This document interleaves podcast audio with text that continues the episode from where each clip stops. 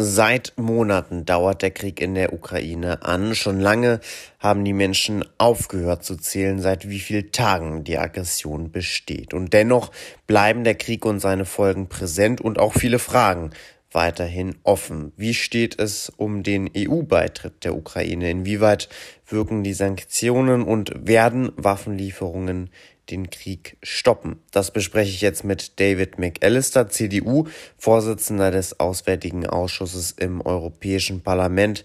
Guten Tag, Herr McAllister. Einen schönen guten Tag. Herr McAllister, der Europäischen Union und dem Europäischen Parlament sowieso wird ja stets nachgesagt, sie können wenig Einfluss nehmen auf die wichtigen politischen Fragen des Alltags. Haben Sie den Eindruck, Sie konnten beim Ukraine-Krieg etwas bewegen? Die Europäische Union hat sich in den letzten Wochen und Monaten durch ein hohes Maß an Geschlossenheit und Entschlossenheit ausgezeichnet. Äh, wir haben unsere Unterstützung für die Ukraine eng mit den westlichen Verbündeten koordiniert und umgekehrt haben wir maximalen Druck auf die russische Föderation ausgeübt, die Europäische Union hat in Rekordzeit bislang sechs Sanktionspakete gegen Russland beschlossen. Das sind die weitreichendsten Maßnahmen, die die EU jemals gegen ein Drittland verhängt hat. Also insofern hat die Europäische Union ihre Handlungsfähigkeit unter Beweis gestellt und dieser russische Angriffskrieg gegen die Ukraine hat uns nicht gespalten, sondern uns vielmehr äh, stärker und geeinter gemacht, in unserem gemeinsamen Ziel Frieden, Sicherheit, Demokratie und Freiheit zu schützen. Und die Europäische Union hat ja insgesamt sechs Sanktionspakete bislang geschnürt und was diese Sanktionspakete in sich tragen und wie sie wirken, das besprechen wir gleich. Aber bleiben wir noch mal kurz bei einer der derzeit wahrscheinlich ähm, interessantesten und bekanntesten Fragen, nämlich der Frage des möglichen Ukraine-Beitritts in der Europäischen Union. Noch nie hat die Europäische Union einen Kandidatenstatus einem Land gegeben, das sich gerade im Krieg befindet.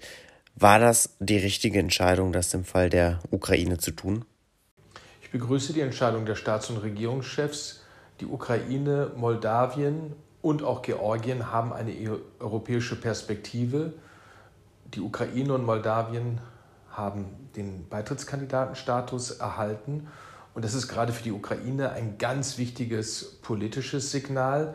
Es ist ein Symbol der Hoffnung und Solidarität. Und das war gerade jetzt außerordentlich wichtig, insbesondere weil die tapferen Menschen in der Ukraine eben nicht nur für ihr Land kämpfen, sondern auch für unsere europäischen Werte von Frieden, Demokratie und Selbstbestimmung. Also mit diesem Kandidatenstatus ist aus meiner Sicht die unwiderrufliche Botschaft verbunden, dass die Ukraine sich für einen europäischen Weg entschieden hat. Natürlich ist ein weiter Weg jetzt zu gehen der Beitrittskandidatenstatus ist der Beginn eines langen und herausfordernden Weges. Und am Ende muss die Ukraine, wie auch Moldau, wie jedes andere beitrittswillige Land bereit sein, enorme Anstrengungen zu leisten, um alle rechtlichen, politischen und wirtschaftlichen Kriterien für einen EU-Beitritt im Ende zu erfüllen.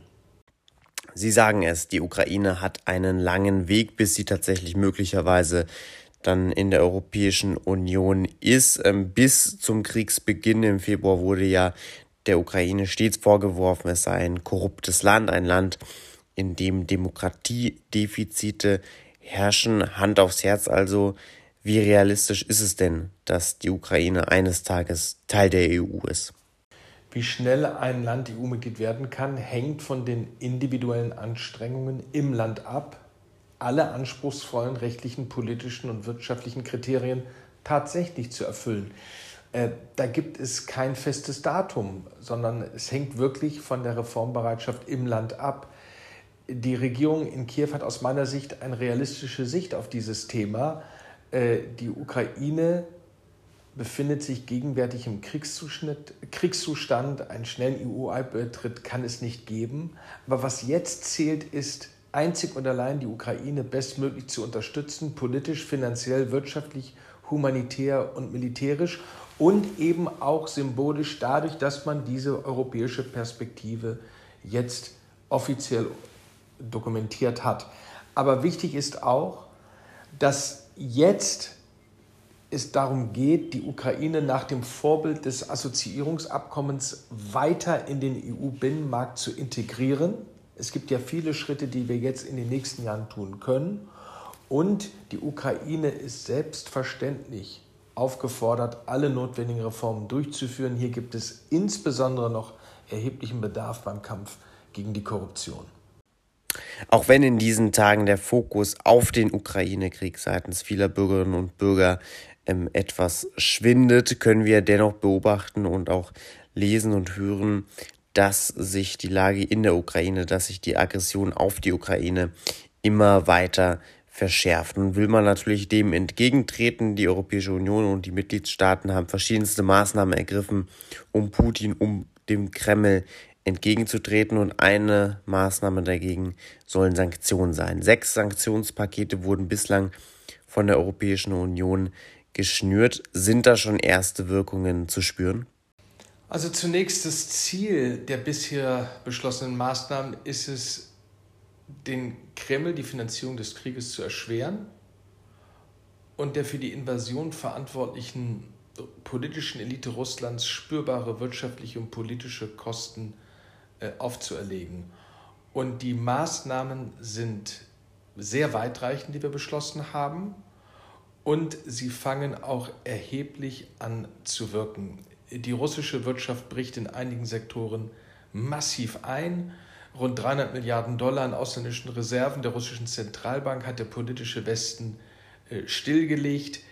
Ähm, die wirtschaftlichen Restriktionen betreffen sehr äh, äh, sensible Bereiche der russischen Wirtschaft, unter anderem den Finanzsektor, den Luftfahrtsektor oder den Seeverkehr.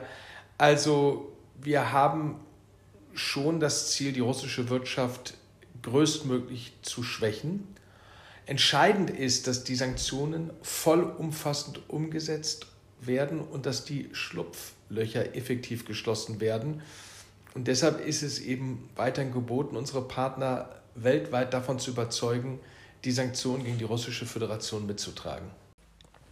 Dennoch, Herr McAllister, irgendwann stellt sich ja die Frage, wie man den Frieden herstellen kann, wie man diesen Krieg beenden kann. Und ähm, Sie sagen jetzt, ähm, die Sanktionen werden langsam ihre Wirkung zeigen oder zeigen sie auch jetzt schon langsam. Dennoch leistet es sich ja der Kreml und Putin leisten sich es ja weiterhin, diesen Krieg in der Ukraine zu führen. Das bedeutet, sie sind noch nicht am Ende.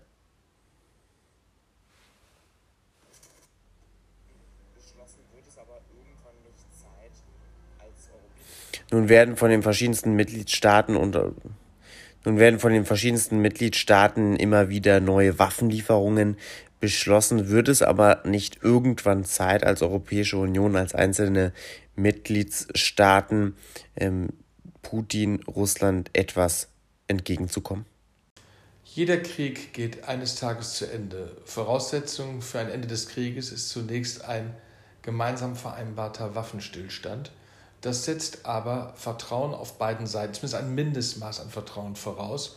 Und dass die Ukraine den Russen nicht über den Weg traut, das ist doch absolut äh, nachvollziehbar. Äh, dieser Krieg ist jetzt in eine kritische Phase eingetreten. Die militärische Lage im, im Süden und im Osten der Ukraine äh, hat sich weiter zugespitzt. Aber wir stehen als Europäische Union solidarisch an der Seite der Ukraine. Dies ist nicht nur ein russischer Invasionskrieg gegen die Ukraine, sondern das ist ein brutaler, rechtswidriger Angriff auf die gesamte europäische Friedens- und Sicherheitsarchitektur. Und deshalb werden wir weiterhin unseren Beitrag leisten, maximalen Druck auf die russische Föderation auszuüben auf der einen Seite und auf der anderen Seite eben die Ukraine zu unterstützen, humanitär, wirtschaftlich, finanziell, politisch und eben auch durch die Bereitstellung von militärischem Gerät. Das ist allerdings nicht ein Projekt der Europäischen Union, sondern das machen die Mitgliedstaaten in eigener Verantwortung. Was aber die Europäische Union gemacht hat, ist, dass wir zum ersten Mal in unserer äh, Geschichte eben auch selber Mittel zur Verfügung gestellt haben aus der European Peace Facility, um die Ukraine auch zu unterstützen, äh, mit Verteidigungswaffen zu versorgen. Das heißt, kurz zum Verständnis, die sagen, es müssen noch mehr Waffen geliefert werden, es muss zugespitzt gesagt noch mehr Blut fließen, damit Verhandlungssicherheit hergestellt werden kann. Dieser Krieg wird eines Tages zu Ende gehen, aber er muss zu Bedingungen zu Ende gehen, die die Ukraine zu akzeptieren hat. Und die Ukraine kämpft hier für die eigene Freiheit des Volkes, des Landes. Es handelt sich um einen völkerrechtswidrigen Angriffskrieg und die, die Ukraine hat jedes Recht, sich gegen diesen barbarischen Invasionskrieg zu verteidigen.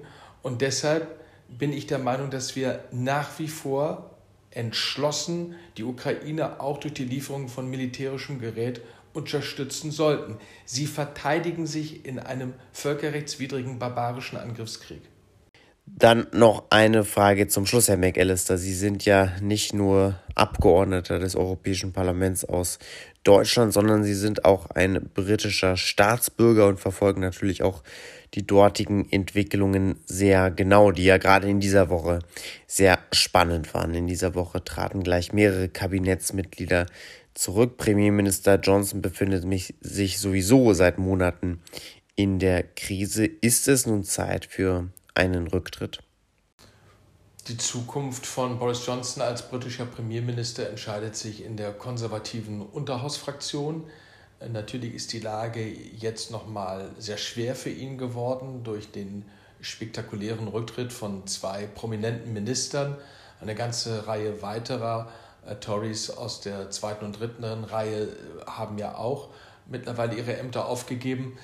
Dafür gibt es Verfahren innerhalb der konservativen Unterhausfraktion und ähm, ich bin gespannt, wie das weitergeht, aber unbestritten ist, dass der Premierminister jetzt richtig innerparteilich unter Druck geraten ist.